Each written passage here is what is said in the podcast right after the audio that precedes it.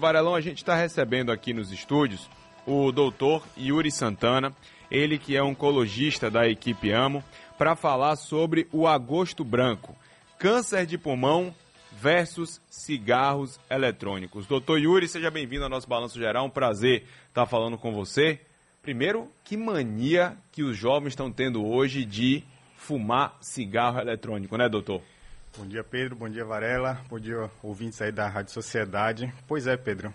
É, é impressionante. A gente, aqui na Bahia, sempre teve uma tradição de ser um dos, dos estados que menos se fuma no, no país, né, em comparação com São Paulo, né, Rio Grande do Sul. É, aqui sempre fumou muito pouco, mas nos últimos anos a gente vem vendo aí né, na, na, juventude, né, nas escolas inclusive, o crescimento desenfreado do uso de cigarros eletrônicos. E isso nos preocupa de alguma forma. É moda, é o quê? É, o cigarro eletrônico tem um apelo para a juventude, né? É moderno, é tecnológico, né? então é Imagina. bonito. É, no, aqui no Brasil é proibido né, vender, comercializar, produzir, inclusive, desde 2019. Mas na, no submundo aí, na, nas, se consegue encontrar ponto, muito fácil, muito fácil mesmo. E é isso, é apelativo, tem toda a questão de, de se enturmar, né? E aí o jovem vai procurando isso. É, na, na, década de 70, 80, quando fumar era algo né, elegante, tudo. Era chique. Era né? chique. Foi o mesmo caminho. E agora deu uma modernizada, não é isso? É, se você olha uma propaganda, aqui não é permitido, mas uma propaganda americana do, dos vapes, é, parece um celular, parece propaganda da Apple, né? Então tem todo esse apelo aí tecnológico que condiz com a, com a juventude atual. Ou seja, Varelão, é o presente repetindo os erros do passado. Com você, Varela.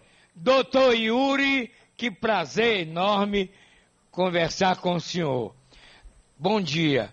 Bom dia. Doutor Yuri, eu perdi um companheiro de trabalho chamado Fernando José Guimarães Rocha. Foi prefeito de Salvador depois de passar mais de 20 anos como comunicador. Viajamos o mundo inteiro. Ele fumava um cigarro atrás do outro. Resumo: morreu câncer de pulmão. A minha sogra, eu fiz de tudo para que ela parasse, não conseguiu. Morreu câncer de pulmão. O senhor não acha que foi um incentivo criminoso do cinema, do cinema de Hollywood? Os grandes filmes daquela época tinham um artista protagonista fumando um cigarro. O, perdi várias pessoas, amigas, com câncer de pulmão. Resumo: fumantes.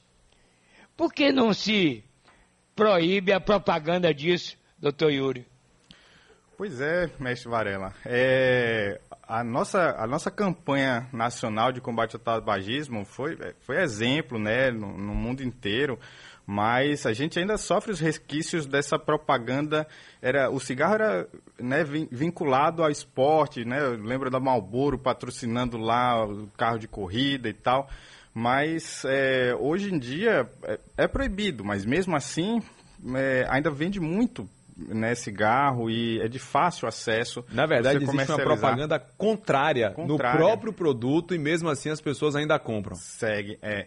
Uh, fumar naquela época ok, se propagandava, vendia né, esse, essa coisa bonita. Hoje em dia é que a gente fica pensando, mesmo sabendo todos os efeitos maléficos, como é que né, a pessoa continua né, e inicia o hábito do tabagismo.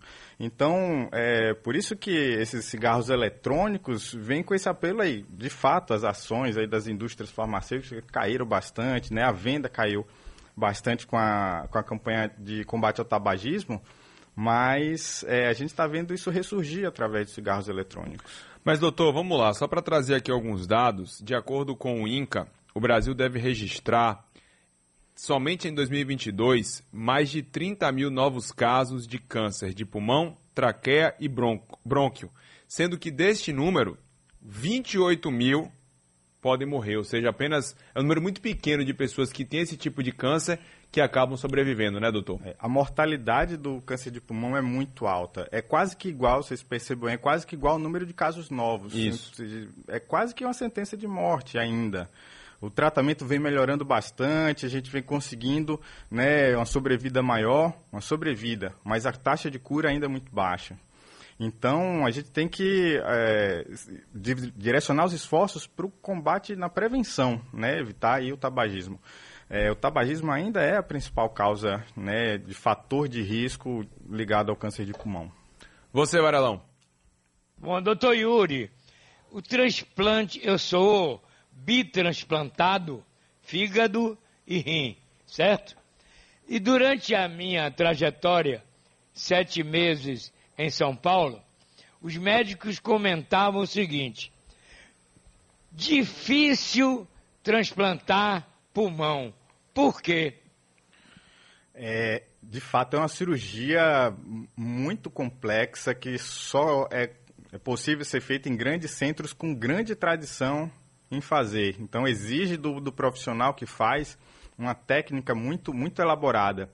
E o paciente que precisa do transplante de pulmão, normalmente é um, um paciente já muito debilitado, né? Por exemplo, diferente do rim, que a gente consegue fazer o transplante de forma muito mais é, rotineira. É, e lembrando, é, câncer é uma das contraindicações formais de transplante, então nem o transplante conseguiria trazer a cura para o paciente com, com câncer de pulmão. Isso é um problema sério. E aí, doutor, esse mês, o Agosto Branco, qual é a campanha desse mês, então? Pois é, a, essas campanhas de conscientização surgiu aí com o Outubro Rosa para o câncer de mama, mas a gente percebeu que, por exemplo, no câncer de pulmão, a mortalidade é, quase que se equipara. É, mesmo tendo menos casos, morre-se muito mais de, de, câncer de pulmão. Então, é, a gente começou a, a, a produzir e desenvolver essa campanha aí no mês de agosto, é, voltada principalmente para promoção de saúde, prevenção, né, redução do tabagismo e promoção de hábitos de saúde, porque a gente sabe que está diretamente relacionado também hábitos alimentares saudáveis, é, atividade física é muito, muito relacionado com a prevenção né, de todo tipo de câncer, em especial câncer de pulmão. Olha, a gente vai para um rápido intervalo e a gente vai seguir conversando com o doutor Yuri Santana na volta, porque na volta você que está aí fazendo uso do seu vapor, né, que eles vapor, chamam, é. né, do vapor, do cigarro eletrônico, vocês vão saber se o que você está fazendo é tão maléfico para seu organismo quanto fumar um cigarro, viu? Não sai daí não que eu vou no rápido intervalo e volto já já. Acho que a pergunta é que muita gente se questiona, né? O malefício do cigarro eletrônico, ele é menor, igual ou pior do que um cigarro tradicional? É, excelente pergunta, porque um dos princípios do cigarro eletrônico foi, ah, eu vou, uma das desculpas, digamos assim, eu vou usar isso aqui para o cidadão parar de fumar. Então, eu tiro aqui a, as substâncias que são queimadas. O cigarro convencional que se queima tem mais de 4 mil substâncias cancerígenas. E aí, não, então eu vou tirar essa parte que queima e ele vai ficar só com a nicotina. O cigarro eletrônico é nicotina líquida que é vaporizada, né? E aí teve um estudo lá que foi mostrar para essa intenção, ó, se o paciente usar é, o cigarro eletrônico, vai reduzir essas toxinas. Aí mostrou lá que reduziu é, óxido de, de, etileno, benzeno, é, nitrosamina. Mas quando a gente olha o estudo, o negócio reduz de fato, mas não zera. E qualquer quantidade dessas substâncias são, são maléficas. Então, é, se a gente pensar na perspectiva, ah, eu estou tranquilo, estou usando uma coisa saudável, não vai me prejudicar, e aí acaba usando mais.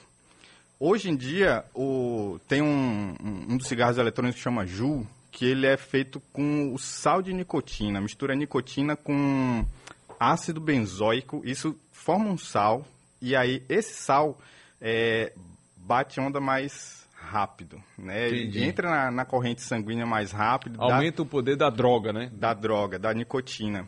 E, consequentemente, causa dependência química mais rápido. É, nos Estados Unidos, quando foi é, lançado esse JU, fazendo sua propaganda e tal, propaganda direcionada para o jovem, é, logo se viu uma epidemia de dependência química por conta de nicotina de, de, usando esse cigarro eletrônico. E os tratamentos disponíveis para dependência química, com né, os adesivos e os medicamentos para tratar, não estava sendo efetivo. Conseguia fazer o, o cidadão que fuma o cigarro convencional parar, mas quem estava usando cigarro eletrônico não estava conseguindo parar usando o tratamento correto.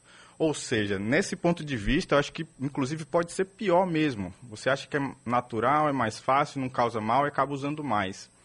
É, existem várias concentrações de, dos pods para usar no, da nicotina, né, para usar no, no vape, e tem uns pods que equivale a mais de uma carteira de cigarro. Né? Você vai ali rapidinho, facinho, não precisa acender, você só puxando o, o vaporzinho e se, brincando vai ali mais de uma carteira de cigarro. E o pessoal achando, viu, Varela, que tava. Tá, que tá tirando onda fumando Isso. esse cigarro eletrônico. Doutor Yuri, nós perdemos o poeta Castro Alves com 23 anos de tuberculose. Tuberculose nessa época matava, matava. não tinha cura. Né? A indústria, eu comecei minha vida de trabalho numa fábrica de cimento em Paripe. Tinha operários lá do forno que foram aposentados com o pulmão praticamente sem funcionar. Outra coisa, a, a Covid, o órgão preferido, pulmão, não é? Agora, esse ar que a gente respira, cheio de gás carbônico, doutor Yuri, que mal faz? É, excelente comentário, seu Varela. É porque a gente aqui na, na Bahia, a gente realmente tem uma taxa baixa de tabagismo, mas meu consultório é cheio de pacientes com câncer de pulmão. E boa parte deles nunca fumou, né? Então a gente tem essa certeza de que está vindo outro tipo de toxicidade ali para o pulmão. Então essas exposições aí ocupacionais pode acontecer. Antigamente usar para produzir telha usava muito amianto, né? E a gente sabe que amianto é um dos é, das toxinas aí que pode prejudicar o pulmão, causar um tipo de, de câncer específico. É, mas sem dúvida nenhuma, esse gás carbônico produzido aí pelos veículos né, das cidades grandes, isso está cada vez mais sendo relacionado diretamente com, é, com câncer de pulmão. Então, exposição ambiental, sem dúvida, é um fator de risco, sim. E é uma coisa que a gente não pode evitar. A gente vai fazer o quê, né? Doutor Yuri, Diga, usar máscara no Japão é normal. Na China, tá todo mundo mascarado de novo. E a gente escancarou de vez. Qual é a sua opinião? Meu chefe, é, isso já é cultural mesmo lá no, no Japão. Eles, desde né, muito jovens, eles são educados a isso, a usar máscara. Se a pessoa está né, gripada, doente, resfriado, ele vai usar máscara, entendeu? Então, para sair na rua, usar um transporte público, vai usar máscara. Isso é, é cultural. E isso foi para controle de praga mesmo, né? A China é muito, muito populoso, muito mais populoso do que o Brasil. É, aqui, a gente, por conta do Covid, está até numa fase é, mais tranquila e com a cobertura vacinal né, satisfatória, conseguiu controlar bem a pandemia, que nos deu uma certa liberdade. Mas eu acho que para mudar a cultura e, e, e, fazer com que a gente, né, no dia a dia, é, use a máscara com a consciência própria de proteger o outro, isso ainda vai demorar um tempo. E doutor, quais são os sintomas para esse tipo de câncer, né? Esse câncer que vai matar aí, pelo menos de acordo com o INCA, quase 29 mil pessoas, o câncer de pulmão, de traqueia e de brônquio. É, isso, é, isso, é uma questão interessante porque os sintomas é o sintoma de quem fuma. Então é a tosse crônica. É, boa parte do fumante tem aquela tossezinha persistente que ele acha que é do próprio cigarro. E aí é, no início é completamente assintomático. Quando ele vem começar a dar um sintoma mais importante, já está avançada a doença. Vem dar um sangramento na tosse, alguma coisa nesse sentido, é, o, o, tumor já está avançado. É, mas qualquer tosse crônica, né, com mais né, de 15 dias, 30, 4 semanas, 30 dias, deve ser investigada. Uh, sangue na, na, no escarro, a perda de peso é, fora do normal. Tudo isso deve ser investigado como uma das causas principais do câncer de pulmão. Varelão, mais alguma pergunta? Não, rapaz, é, é só dizer, doutor Yuri, que a opinião dele sobre esse assunto, ah, porque a Anvisa, ainda ontem, emitiu uma nota às 8 horas da manhã. Não devemos abrir mão de máscara nas aeronaves, nos aviões, não é? Agora, doutor Yuri, morreram 188 brasileiros de ontem para hoje de Covid. E o alvo principal, pulmão. Entendeu? A pneumonia, doutor, qual é a gravidade dela?